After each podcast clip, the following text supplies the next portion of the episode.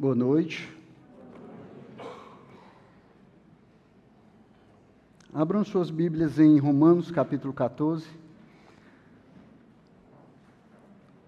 Vamos ler a partir do versículo 13. Diz assim a palavra do Senhor. Portanto, deixemos de julgar uns aos outros. Pelo contrário, tomem a decisão de não pôr tropeço ou escândalo diante do irmão. Eu sei e estou persuadido no Senhor Jesus de que nada é impuro em si mesmo, a não ser para aquele que pensa que alguma coisa é impura. Para esse é impura. Se o seu irmão fica triste por causa do que você come, você já não anda segundo o amor. Não faça perecer por causa daquilo que você come aquele por quem Cristo morreu. Não seja, pois, difamado aquilo que vocês consideram bom, porque o reino de Deus não é comida nem bebida, mas justiça, paz e alegria no Espírito Santo. Aquele que deste modo serve a Cristo é agradável a Deus e aprovado pelas pessoas. Assim, pois, sigamos as coisas que contribuem para a paz e também as que são para a edificação mútua. Não destrua a obra de Deus por causa da comida. Todas as coisas, na verdade, são puras. Mas não é bom quando alguém come algo que causa escândalo. É bom não comer carne, nem beber vinho, nem fazer qualquer outra coisa que leve o irmão a tropeçar. A fé que você tem, guarde-a para você mesmo diante de Deus. Bem-aventurado é aquele que não se condena naquilo que aprova. Mas aquele que tem dúvidas é condenado se comer, pois o que ele faz não provém de fé. E tudo que não provém de fé é pecado. Santo Deus e Pai, queremos louvar o teu nome, Senhor ser gratos a Ti pela Tua bondade, a misericórdia do Senhor, a Tua provisão, Senhor, e o Teu cuidado sobre as nossas vidas. Muito obrigado, Pai, pela oportunidade que temos de adorarmos o Teu nome, Pai. Sendo nós pecadores e o Senhor santo, não deveríamos nem poder estar na Tua presença, mas o Senhor, pela Tua graça e misericórdia, nos deu, Senhor, um novo e vivo caminho através do Teu Filho Jesus Cristo. Ajuda-nos, Senhor, a levarmos a Ti a verdadeira adoração, o verdadeiro louvor. Prepara as nossas mentes e os nossos corações para receber, Senhor, a Tua palavra, que nós possamos, é, ao conhecer a Tua vontade, Senhor, andarmos conforme ela, Pai. Abençoa também os irmãos que estão ali em Cacoal, Senhor, que estão abençoando o missionário Rafael e a Milka, Senhor, com a sua presença, a comunhão dos irmãos. Também estão sendo abençoados, Senhor, por esse tempo ali com eles. Guarda o Senhor do mal, livra-os, ajuda-os a servirem a Ti ali, a servirem os irmãos, Pai, a voltarem em paz. Que ao voltarem, Senhor, nós possamos receber boas notícias, Pai, possamos ser animados, encorajados e o Teu nome seja glorificado em todas as coisas. Esse é o desejo dos nossos corações, Pai por isso colocamos diante de Ti, pedimos que nos ouça, no nome do Teu Filho Jesus Cristo. Amém. Considerando que o desprezo e o desrespeito pelos direitos humanos resultaram em atos bárbaros que ultrajaram a consciência da humanidade, e o, advento de um mundo em que todos os seres humanos deveriam gozar de liberdade de expressão e de crença, e da liberdade de viverem a salvo do temor e da necessidade, a liberdade é proclamada como a mais alta aspiração do ser humano comum. É assim que reza o segundo parágrafo do preâmbulo da Declaração Universal dos Direitos Humanos. E se nós procurarmos em muitas constituições nacionais, nós vamos perceber e vamos encontrar afirmações muito semelhantes com relação à liberdade individual. A Constituição dos Estados Unidos, por exemplo, também no seu preâmbulo, diz que está sendo promulgada para garantir para nós, cidadãos americanos, e para os nossos descendentes, os benefícios da liberdade. Assim como a Constituição brasileira também, que elenca o exercício da liberdade como um direito a ser garantido aos cidadãos brasileiro, brasileiros. Então, o homem, ele está constantemente buscando por liberdade. Em nossos dias, principalmente, esse anseio por liberdade tem crescido e tem se tornado cada vez mais um direito a ser alcançado acima de qualquer coisa. As pessoas querem ser livres, as pessoas querem liberdade, elas lutam pela liberdade e até dão as suas vidas pela liberdade.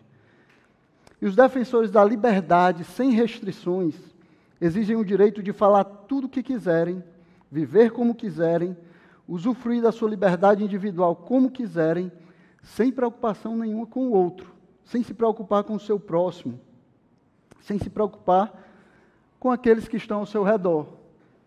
E o que é que eu quero dizer com isso? Que a liberdade é um valor ruim? É que eu não é, busco a liberdade?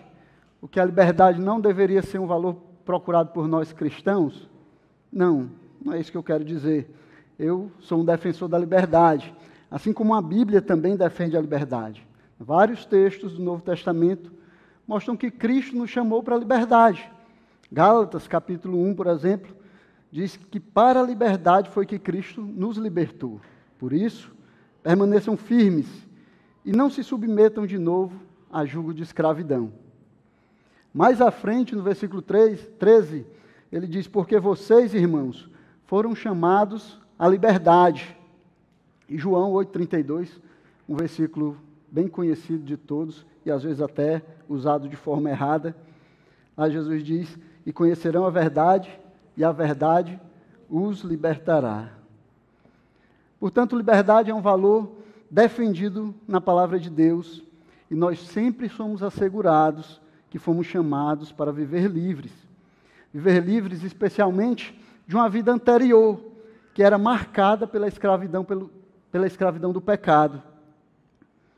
Mas liberdade, no sentido de autonomia, de individualidade, no sentido de independência ou de autossuficiência, que não leva em consideração, que não leva em conta os dois maiores mandamentos da palavra de Deus, segundo o próprio Jesus: amar a Deus sobre todas as coisas e amar ao próximo como a você mesmo.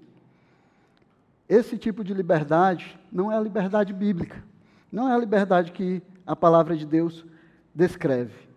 Então, os seguidores de Cristo, aqueles que foram alcançados pela sua graça, sempre que pensam em liberdade, eles deveriam se perguntar: eu quero liberdade em relação ao quê? Por que eu busco a liberdade? Para que eu quero ser livre? Qual o que me motiva a buscar a liberdade? Será que eu quero ou eu posso viver livre de Deus? Será que eu posso viver sem prestar contas com Deus, sem considerar a Sua vontade, sem é, ser constrangido a andar conforme a Sua vontade? Será que eu, da mesma forma, posso viver livre em relação aos meus irmãos? Será que eu sou realmente livre quando eu penso em liberdade em relação aos irmãos, em relação ao que eu devo aos irmãos? ao amor que eu devo aos irmãos. Então, isso deveria estar nas nossas mentes quando nós pensamos a respeito de liberdade, quando nós almejamos alcançar a liberdade.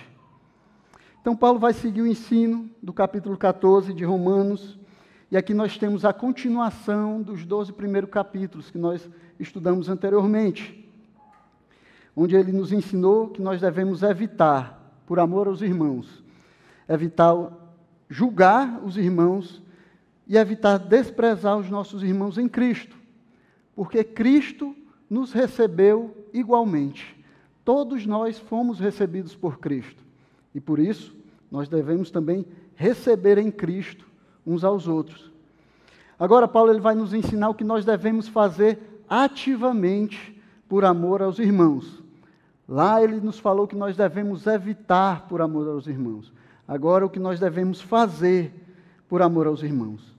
Então, por amor aos irmãos, nós devemos nos limitar voluntariamente e não ostentar a liberdade que temos por causa da consciência do irmão. Então, é isso que Paulo vai nos ensinar nesses versículos.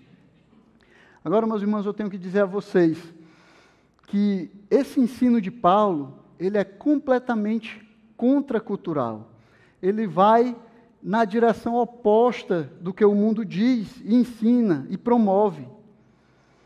A sociedade em que nós vivemos ela não só não restringe, mas ela exige cada vez mais direitos. Nós vivemos em uma época onde as pessoas buscam cada vez mais ter direitos. Nós somos ensinados a lutar pelos nossos direitos com unhas e dentes,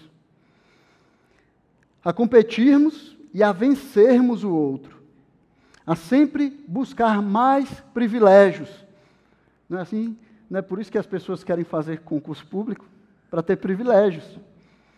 Então, nós somos ensinado a, ensinados a valorizar os nossos direitos, valorizar a nossa liberdade.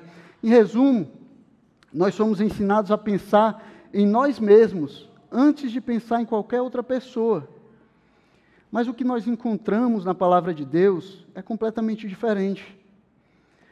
É diferente do que a palavra de Deus, é diferente do que esse mundo ensina, do que esse mundo busca, do que as pessoas do mundo almejam. O próprio Senhor Jesus, ele já nos ensinou, por palavras e também por ações, que nós não devemos buscar sempre os nossos direitos, de que os nossos direitos eles não são a primeira coisa, não deve ser aquilo onde está toda a nossa vida, para onde toda a nossa vida está indo.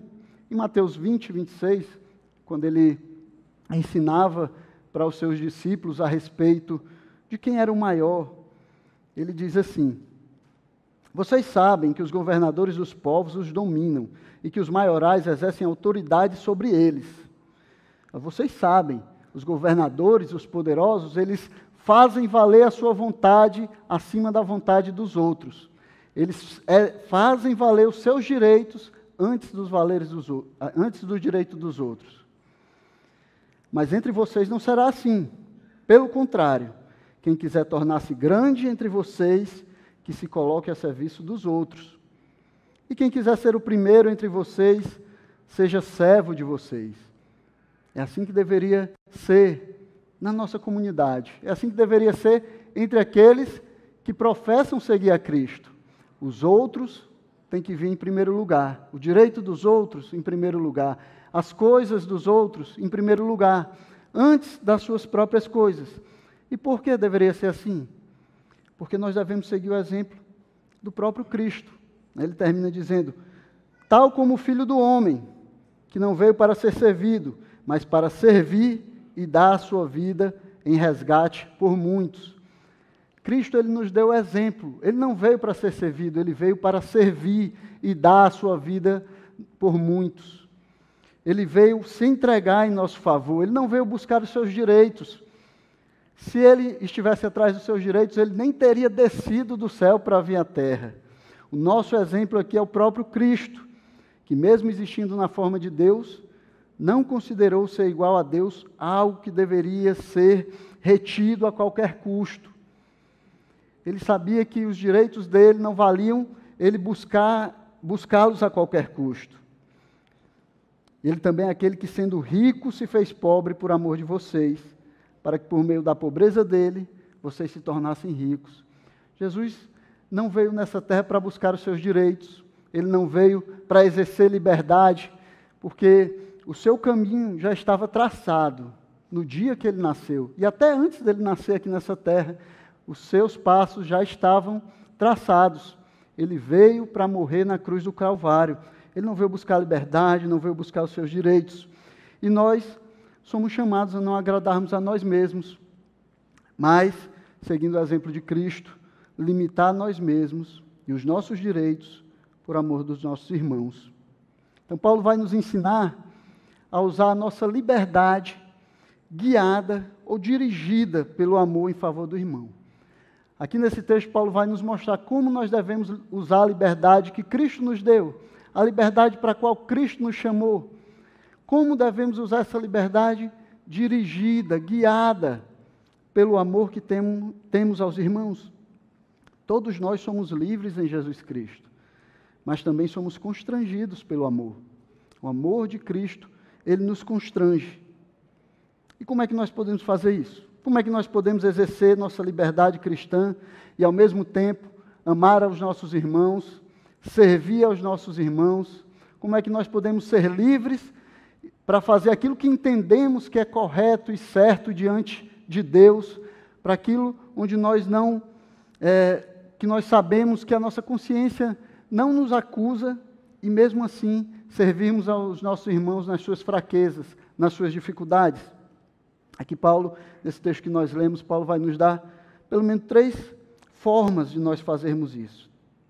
Três maneiras de nós vermos a nossa liberdade e exercermos a nossa liberdade de maneira é, que nós ainda demonstraremos amor pelos nossos irmãos né, e cuidaremos para que eles não sejam feridos na sua consciência mais fraca. Então, a primeira maneira de nós fazermos isso é lembrando que a nossa liberdade ela não pode servir de tropeço para os outros. Nos versículos 13 a 15, Paulo diz assim: Portanto, deixemos de julgar uns aos outros. Pelo contrário, tomem a decisão de não pôr tropeço ou escândalo diante do irmão. Eu sei e estou persuadido no Senhor Jesus de que nada é impuro em si mesmo, a não ser para aquele que pensa que alguma coisa é impura. Para esse é impura. Se o seu irmão fica triste por causa do que você come, você já não anda segundo o amor. E esse texto ele está profundamente ligado, ele está conectado com o texto anterior que nós estudamos há duas semanas atrás. Paulo começa dizendo que a prática de julgar ou desprezar, se vocês lembram lá no, nos primeiros versículos do capítulo 14, a prática de julgar ou desprezar os irmãos, ela deve parar nesse instante aqui. Ele diz: Olha, vocês já entenderam, eu já falei para vocês, vocês não devem julgar, vocês não devem desprezar os irmãos, porque Cristo nos recebeu a todos nós. Então agora vocês devem parar. A partir daqui vocês devem parar com a prática de julgar ou desprezar os irmãos. Né? E aqui foi traduzido: deixemos de julgar uns aos outros. Né? Poderia ter sido, portanto, não julguemos mais. Né? Deve haver um rompimento com essa prática. Temos que parar com o julgamento e devemos adotar uma nova atitude. Uma nova atitude deve ser adotada a partir daqui. Essa atitude é tomar a decisão de não pôr tropeço ou escândalo diante do irmão. É assim que Paulo vai começar esse texto, conectando ele com o texto anterior.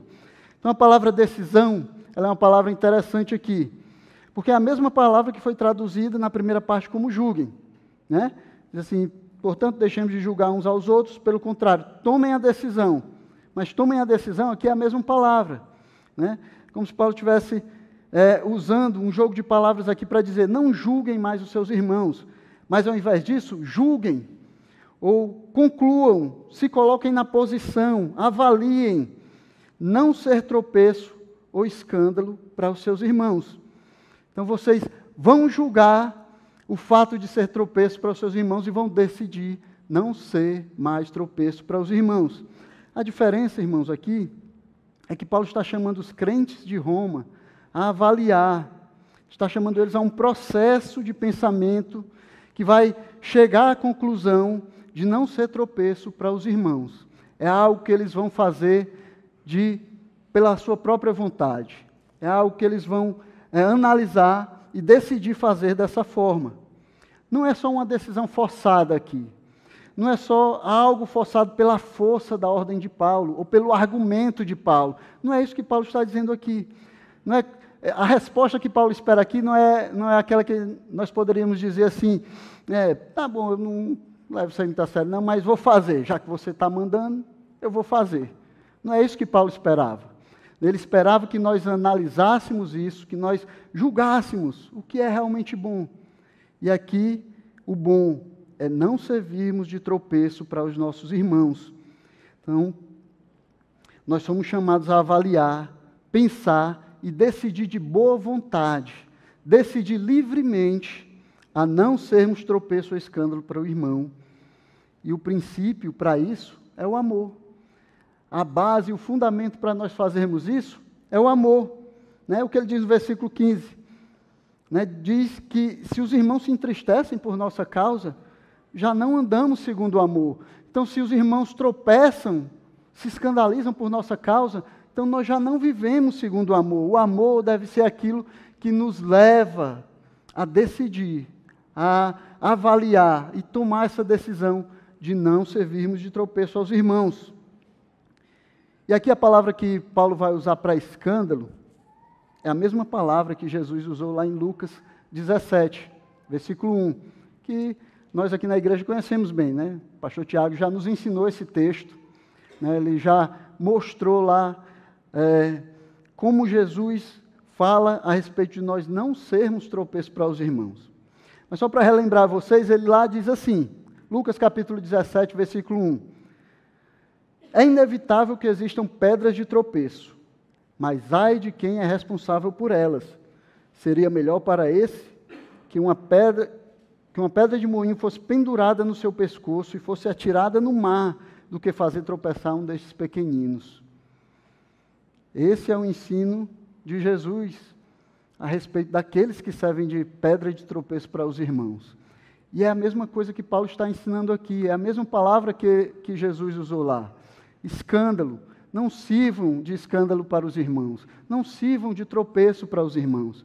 É melhor, é melhor amarrar uma pedra de moinho no pescoço e se jogar no mar. É melhor sentir todo aquele desespero de ir afundando no mar, de sentir a água entrando nos pulmões, de sentir a pressão nos pulmões enchendo de água e sabendo que você vai lentamente morrer afogado. É melhor isso do que servir de tropeço para os irmãos. Então, Paulo, ele trata o escândalo ou fazer o irmão tropeçar com a mesma seriedade que Jesus tratou. E essa é a seriedade que nós deveríamos tratar essa questão também. Era assim que nós deveríamos pensar a respeito disso. Quando nós pensamos em ser tropeço para os irmãos, era nisso que nós deveríamos pensar. Deveríamos levar isso a sério, meus irmãos. Nem Jesus, nem Paulo levava na brincadeira aquele que faz o irmão tropeçar. Eles não brincam com a fragilidade da fé de ninguém. E nós também não deveríamos fazer isso. Provérbios diz que é como um louco que lança flechas e mortandades, aquele que fere o seu irmão e diz: Foi de brincadeira. É como um louco. Então nós devemos levar a sério. Não deveríamos brincar com a, a fragilidade da fé de ninguém. Não deveríamos colocar tropeço para os irmãos mais frágeis. Nós deveríamos levar a sério, amar os nossos irmãos e limitar nossa própria liberdade em favor deles. Então, nós temos que decidir firmemente, até, se for preciso, limitar nossa liberdade, se a fé do nosso irmão está em jogo. É isso que Paulo está nos chamando a fazer aqui. A nossa liberdade não é o mais importante. Vocês não deveriam achar a liberdade de vocês mais importante. Eu não deveria achar a minha liberdade mais importante do que o irmão. E veja que, mais uma vez, a motivação para isso é o amor que nós devemos ter uns pelos outros. É isso que Paulo está falando desde o início do capítulo 14. Não importa se você tem razão, não importa se você está certo, não importa se o seu raciocínio ele é mais preciso do que o, seu, o do seu irmão. A nossa liberdade ela não pode servir de tropeço para ninguém, mesmo quando nós estamos certos. É o que Paulo está dizendo aqui. Fica bem claro isso no versículo 14. Ele diz assim: Eu sei e estou persuadido no Senhor Jesus que nada é impuro em si mesmo, a não ser para aquele que pensa que alguma coisa é impura. Para esse é impura. Então Paulo está dizendo, meus irmãos, vocês acham que eu acho comida e bebida como algo impuro, não é isso que eu estou dizendo para vocês.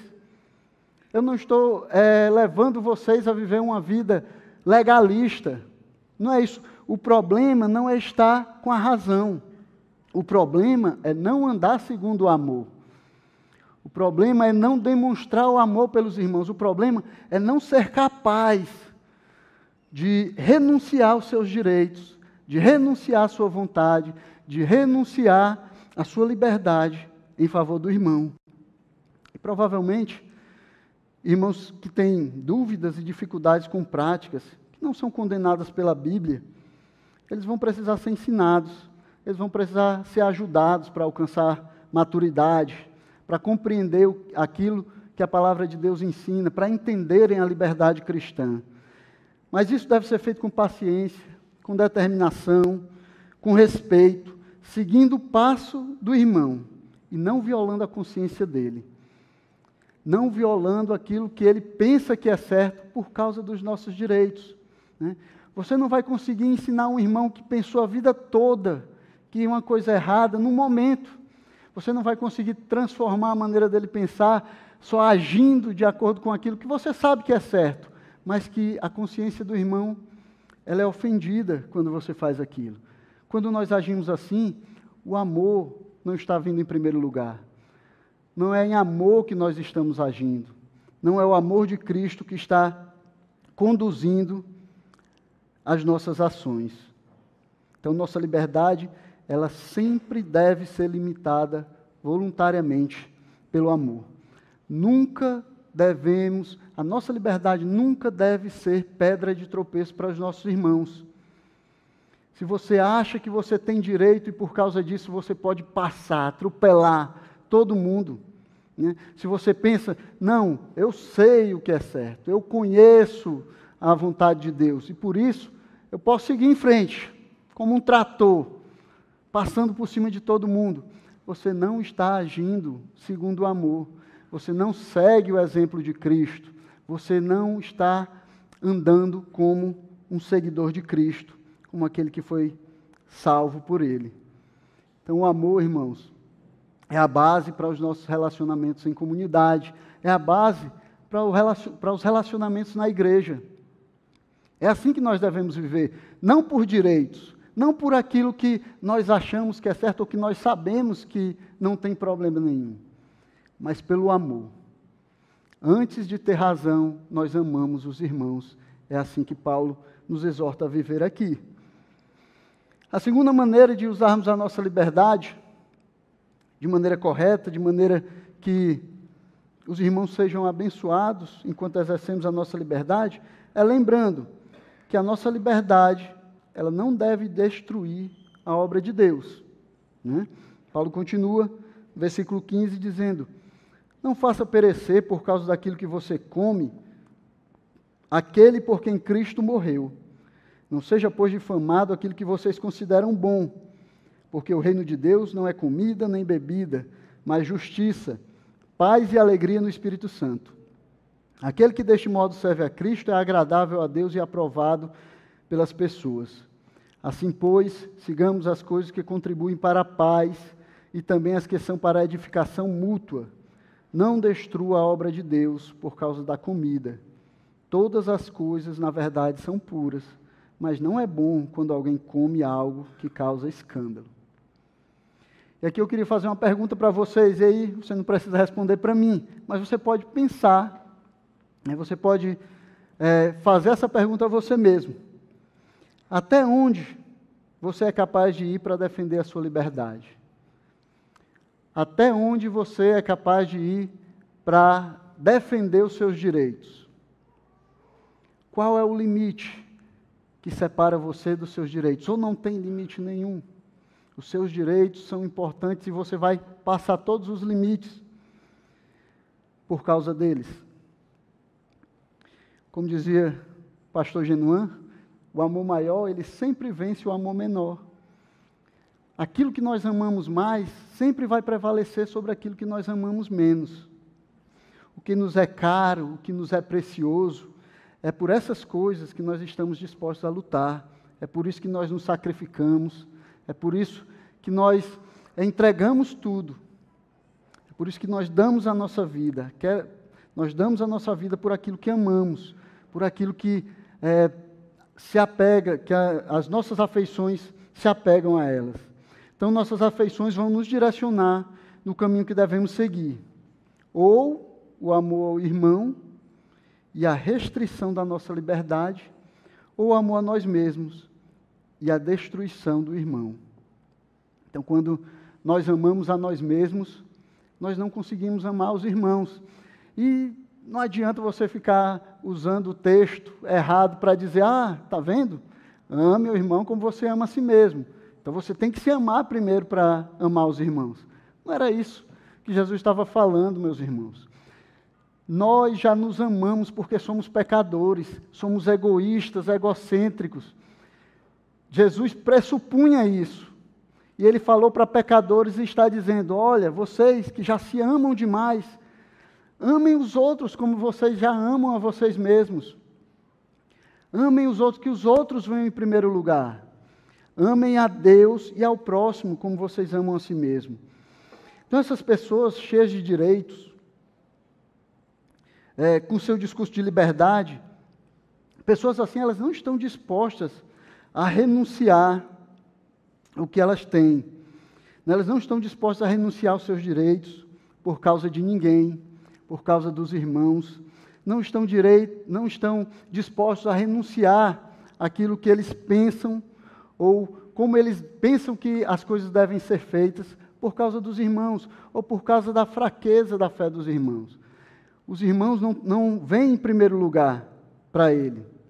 Então, Paulo começa é, esse ponto enfatizando a diferença que existe entre aquele que ama a si mesmo e, portanto, ele está disposto a fazer perecer o irmão por causa dos seus direitos e da sua liberdade, e Cristo, Paulo está colocando aqui, fazendo essa diferença. Olha o quão diferentes são essas pessoas de Cristo.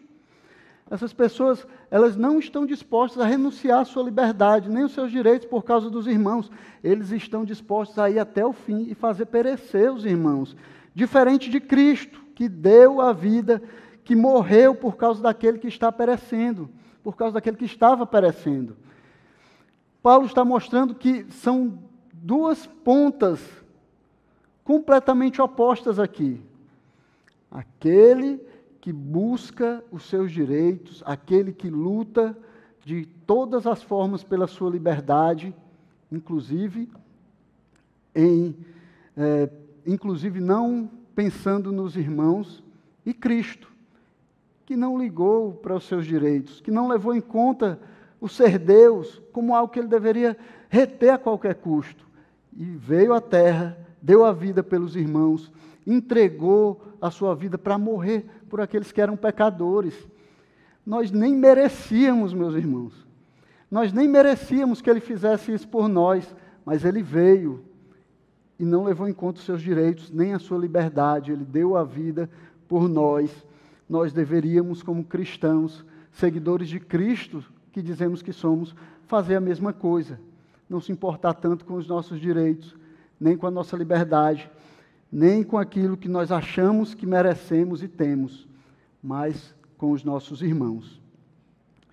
E aqui, é, Paulo vai mostrar essa disparidade, o tamanho dessa disparidade. Um seguidor de Cristo, ele não pode viver dessa forma. Um seguidor de Cristo não pode exigir, requerer a sua liberdade a qualquer custo. Um seguidor de Cristo não deve ter os seus interesses e os seus direitos na frente dele, na frente de qualquer outra coisa. Cristo, ele renunciou a todos os seus direitos e a própria vida por amor a esse irmão que é desprezado. Nós também deveríamos fazer o mesmo, renunciar aos nossos direitos e à nossa liberdade em favor do irmão. Além disso, Paulo diz também que quando nós buscamos a nossa liberdade a qualquer custo, o testemunho da igreja o testemunho de Cristo em nós é prejudicado. Versículo 16 ele diz: Não seja, pois, difamado aquilo que vocês consideram bons. Então as pessoas olham para nós e elas não veem mais o testemunho de Cristo nas nossas vidas, porque nós não estamos agindo em amor uns para com os outros. Em João 13,35, Jesus nos diz que é pelo amor que os seguidores dele seriam reconhecidos é por causa do amor de uns para com os outros que as pessoas iam olhar para nós e dizer: aqueles são seguidores de Cristo. Esses aí são seguidores de Cristo. É assim que ele diz? Nisto todos conhecerão que vocês são os meus discípulos, se tiverem amor uns aos outros. Então, o amor que nós dispensamos uns aos outros nos identifica com Cristo, mostra ao mundo que nós somos seguidores de Cristo. E o contrário disso também é verdadeiro, meus irmãos. A falta de amor de uns para com os outros nos afasta do testemunho de Cristo. Não nos identifica com Ele, nos afasta dele. Quando a pessoa, quando o mundo olha para nós e não vê o amor de Cristo nos nossos relacionamentos, não vê o amor de Cristo é, entre nós, eles, nós somos separados, nós deixamos de nos identificar com Cristo e aí o mundo não nos reconhece mais como seguidores de Cristo.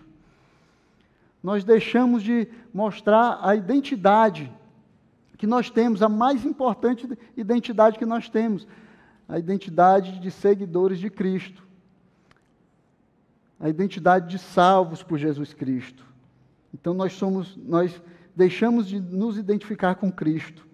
Né? Pelo contrário, a, a, nossa falta de amor ela vai provar a nossa falta de semelhança com Ele, a nossa dessemelhança com Cristo. Quando nós não amamos os irmãos, nós nos afastamos de Cristo, nós nos afastamos do caráter de Cristo e não somos mais vistos pelo mundo como seguidores dele. Então, nosso testemunho ele também é afetado quando nós não vivemos segundo o amor, quando os nossos direitos e a nossa liberdade, elas é, ultrapassam a nossa capacidade, o nosso desejo, a nossa vontade de amar os nossos irmãos.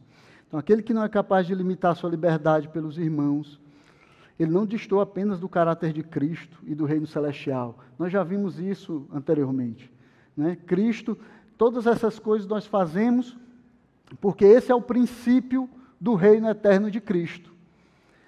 É porque nós esperamos um reino, nós esperamos aquele dia onde estaremos junto com Ele, que nós vivemos segundo esse reino, já agora no presente. Então, não viver assim vai nos afastar do caráter de Cristo, vai destoar com o caráter do reino celestial de Cristo. Mas também mostra que nós ainda temos uma mente mundana, né, que os nossos tesouros estão na terra e não no céu. Que nós estamos presos às coisas dessa vida e não conseguimos pensar nas coisas do alto. Na, na nossa mente, nossa mente ela não deveria estar nessas coisas, como Paulo vai nos dizer, né? Porque o reino de Deus não é comida nem bebida, mas justiça, paz e alegria no Espírito Santo. Então a nossa mente deveria estar nas coisas do alto. Não deveríamos estar preocupados com comida, bebida e dias de festa. Não são essas coisas, não são dessas coisas que o reino de Deus é feito. Não são essas coisas que nos encomendam a Deus. Quando nós pensamos nisso, quando o amor não é o que dirige as nossas vidas, a nossa mente ainda é mundana. É porque nós ainda estamos pensando só nas coisas dessa vida. A nossa vida ela não está sendo dirigida pela perspectiva do reino eterno, como nós vimos anteriormente. Nós não estamos aguardando e às vezes nós não, estamos nem acreditando muito nesse reino, né? Nós estudamos sobre impiedade ontem com jovens e a gente viu que impiedade é não levar Deus em consideração nas coisas que nós fazemos, né? é viver sem levar Deus em consideração. E muitas vezes nós vivemos assim, irmãos. Né? Então nós oramos quando acordamos e depois Deus ele é, fica de lado nas nossas vidas e nós passamos o dia inteiro sem levar Deus em conta, sem pensar nas coisas do alto, sem ter a perspectiva eterna, sem ter a perspectiva das promessas que Deus nos fez. Nós, quando nós fazemos isso, nós vivemos como ímpios e não como seguidores de Cristo. O que o apóstolo Paulo está dizendo aqui é: porque vocês ainda brigam por coisas que são terrenas, mundanas e passageiras? Por que, que essas coisas ainda são motivo de briga entre vocês? Porque vocês ainda se desentendem por causa de coisas como essas, coisas que ficam nessa terra, coisas que não encomendam vocês para o reino eterno. Porque vocês ainda não superaram essas coisas?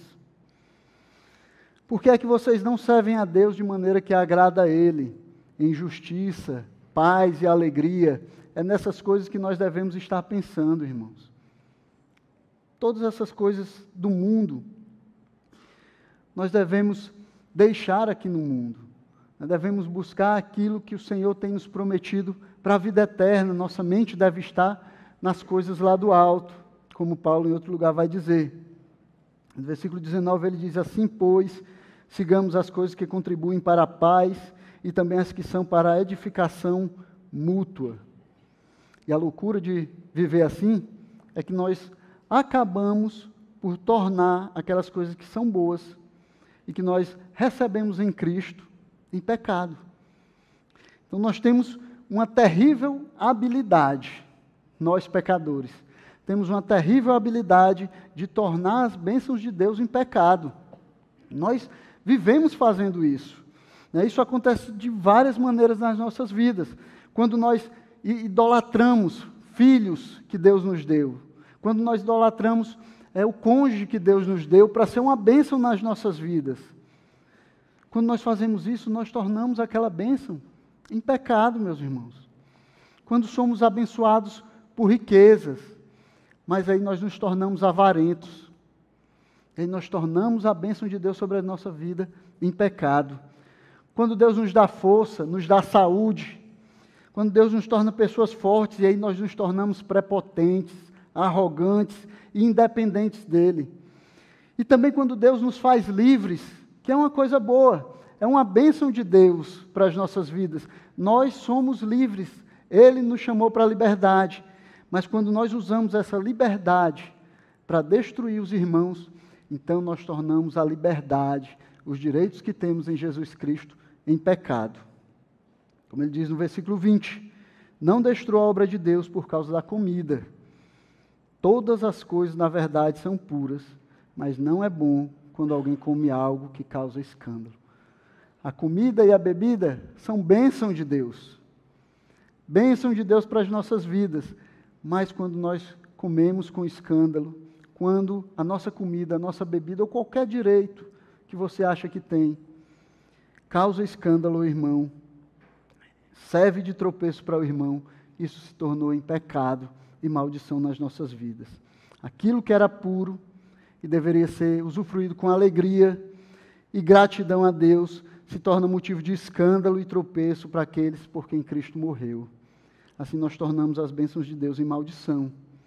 Então nós temos que ter cuidado, irmãos, com a maneira com que nós vivemos e nos relacionamos na igreja, com a maneira com que nós é, seguimos, perseguimos os nossos direitos, com a maneira com que nós exigimos e requeremos os nossos direitos, a nossa liberdade, para que essa liberdade não se torne pedra de tropeço e se tornando em pedra de tropeço, se torne maldição e pecado nas nossas vidas. Em terceiro e último lugar, a nossa liberdade ela deve ser usufruída, mas usufruída com moderação. Versículo 21, Paulo diz assim: É bom não comer carne, nem beber vinho, nem fazer qualquer outra coisa que leve um irmão a tropeçar. A fé que você tem, guarde-a para você mesmo diante de Deus. Bem-aventurado é aquele que não se condena naquilo que aprova. Mas aquele que tem dúvidas é condenado se comer, pois o que ele faz não provém de fé, e tudo que não provém de fé é pecado. Então, desde o início dessa sessão, né, no início do capítulo 12 de Romanos, Paulo alerta os romanos para eles viverem com moderação. No né? versículo 3 do capítulo 12, ele diz: Digo a cada um de vocês que não pense de si mesmo além do que convém. Pelo contrário, pense com moderação. Então, a moderação é a maneira de viver, é a maneira é, de fazer o que Paulo está nos chamando a fazer aqui. É a maneira que o cristão deveria viver. O que está sendo ensinado aqui, desde o começo, desde lá do princípio do capítulo 12, é que a restrição, ela é uma bênção né, e que a autorrestrição ela é uma virtude. Então, ser, sermos restringidos é uma bênção para nós. Né, e sermos autorrestringidos é uma virtude que nós deveríamos buscar. Né, a capacidade de poder restringir a nós mesmos em favor do outro, por amor aos irmãos. Mas nós, é, seres humanos pecadores, nós temos a tendência suicida de tentar fazer as coisas de qualquer maneira, né? sem pensar do jeito que nós queremos, sem ligar para como Deus quer que nós façamos. Nós queremos fazer do jeito que queremos, como nós queremos. E aí, como crianças que correm para uma rua movimentada sem ter noção do perigo, para nós ser restringidos, né? ser contidos, não fazer o que queremos é uma bênção. Né? se fizéssemos tudo aquilo que queremos fazer, se fizéssemos tudo aquilo que pensamos em fazer ou planejamos fazer, provavelmente já estaremos mortos. E essa é, é uma tendência suicida do pecado que habita em nós. Mas é isso também que o mundo grita e alardeia como liberdade. É isso que a nossa sociedade diz que é liberdade. Né? Seja livre, faça tudo o que você quiser, da maneira que você quiser, quando você quiser. Isso é liberdade para o mundo. Seja livre para cometer os seus próprios erros. Já ouviu isso? Já ouviu essa tolice? Mas seja livre para cometer os seus próprios erros. Seja livre para tirar a sua própria vida. É sua. Seja livre para tirar a vida dos outros. Mesmo que essa vida seja de uma criança inocente, indefesa que está na barriga da mãe. Seja livre, o seu corpo lhe pertence. Seja livre então para fazer dele o que você quiser. É seu. Faça o que você quiser. É isso que o mundo ensina. É isso que o mundo diz. E se nós fôssemos seguir conforme o mundo proclama, conforme o mundo diz, nós já estaríamos mortos, como muitos têm morrido, porque têm seguido assim, porque não têm entendido liberdade, porque não têm entendido o que Deus chama de liberdade, para o que Cristo nos libertou. Então, na contramão disso, na contramão do que o mundo diz e do que o mundo pensa, a palavra de Deus nos diz que liberdade verdadeira é ser livre para negar a si mesmo. É ser livre para resistir ao maior e o mais cruel de todos os senhores, o pecado. Isso é liberdade. Isso é liberdade que o mundo não tem. O mundo não tem liberdade para resistir ao pecado, mas Cristo nos libertou. E nós podemos resistir ao pecado. Nós podemos resistir a nós mesmos. Podemos resistir à nossa própria vontade, o nosso ego e fazermos a vontade de Deus. Então, o pecado que nos assedia e nos engana, que nos leva felizes para o abismo ou para a morte, achando que nós estamos indo para o paraíso, fazendo, fazendo a gente pensar que a gente está seguindo o melhor caminho. Estamos seguindo o caminho da nossa liberdade. Esse caminho vai dar no abismo, que vai levar você para a morte e depois disso, talvez a morte eterna. Então, liberdade verdadeira é o poder e o amor para restringir os seus próprios direitos em favor do outro. É decidir não agradar a si mesmo, mas ao outro. É coragem para dizer não para si mesmo e dizer sim para o outro. É interessante, Paulo, na primeira carta a Timóteo, é, ensinando a Timóteo a respeito de covardia, ele não vai contrapor covardia com coragem. Muito interessante, lá no versículo, em 2 Timóteo, capítulo 1, versículo 7. Ele diz assim: Porque Deus não nos deu espírito de covardia, mas de poder, de amor e de moderação. Então, Paulo, lá em 2 Timóteo, ele contrapõe covardia com moderação. Porque quando nós temos moderação, nós, quando nós não temos moderação, nós somos covardes demais para ir contra a nossa vontade, para ir contra os nossos desejos, para ir contra aquilo que nós queremos. Nós não temos coragem de negar nós mesmos. Nós precisamos ter moderação, como Paulo está falando aqui. Quando não temos moderação, não temos coragem o bastante para lutarmos contra a nossa natureza pecaminosa e nos, e nos tornamos escravos de nós mesmos. Nós nos tornamos escravos dos nossos desejos. Nós não conseguimos restringir a nossa própria vontade. Por isso, Paulo está dizendo: use a sua liberdade. Use com moderação. Use a sua liberdade com moderação. É a maneira de você lidar nos seus relacionamentos, é a maneira de você exercer a sua liberdade nos seus relacionamentos com os seus irmãos. Ele diz no versículo 22: A fé que você tem, guarde-a para você mesmo diante de Deus. Então fomos chamados para a liberdade, meus irmãos. Mas tomem cuidado para não usar a liberdade como desculpa para a libertinagem, para a licenciosidade. Gálatas 5,13 diz: Porque vocês, irmãos, foram chamados à liberdade, mas não usem a liberdade para dar ocasião à carne. Pelo contrário, sejam servos uns dos outros pelo amor. Então, nós temos liberdade e devemos usar essa liberdade com moderação. Moderação essa que vai restringir os nossos próprios desejos, o nosso pecado, vai restringir o anseio pelo direito e pela própria liberdade de fazer o que quisermos, de agirmos como quisermos, de não pensarmos nos irmãos. Nós devemos usar e exercer a nossa liberdade com moderação. Irmãos, eu espero que a Constituição que rege as nossas vidas e a Declaração Universal que guia o nosso viver seja a palavra de Deus e o amor pelos irmãos, porque é isso que a palavra de Deus nos ensina. A palavra de Deus deve ser o nosso guia, o amor um ao outro deve ser aquilo que nos move na igreja. Nós não vivemos por aquilo que temos direito, ou por aquilo que ou porque nós sabemos que temos liberdade, por aquilo que nós achamos que temos liberdade para fazer. Nós vivemos como a palavra de Deus nos manda viver, e ela nos manda viver, usar nossa liberdade de maneira a demonstrar amor pelos irmãos, a ter o irmão em primeiro lugar nas nossas vidas. Os nossos direitos ficam para depois. Amar o irmão é o mandamento que deve nos conduzir aqui nas nossas igrejas e por todo o lugar onde o corpo de Cristo se reúne. Amém?